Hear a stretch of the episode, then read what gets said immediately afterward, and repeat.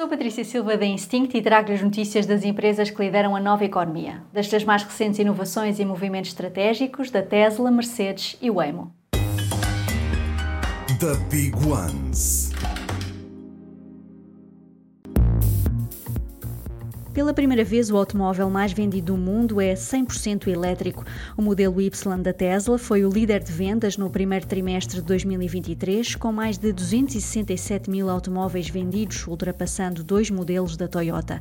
Elon Musk antecipou o sucesso do modelo Y em 2016, ainda antes da entrada em produção, estimando uma procura entre 500 mil a 1 milhão de veículos por ano. A Mercedes-Benz lançou a primeira coleção de NFTs através da sua plataforma do Web3 Mercedes-Benz NXT.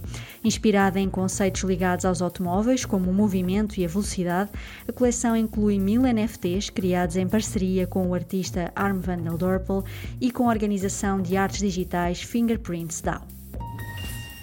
Os carros sem condutor da Waymo vão estar disponíveis através da aplicação da Uber, tanto para o transporte de passageiros como para a distribuição de encomendas da Uber Eats.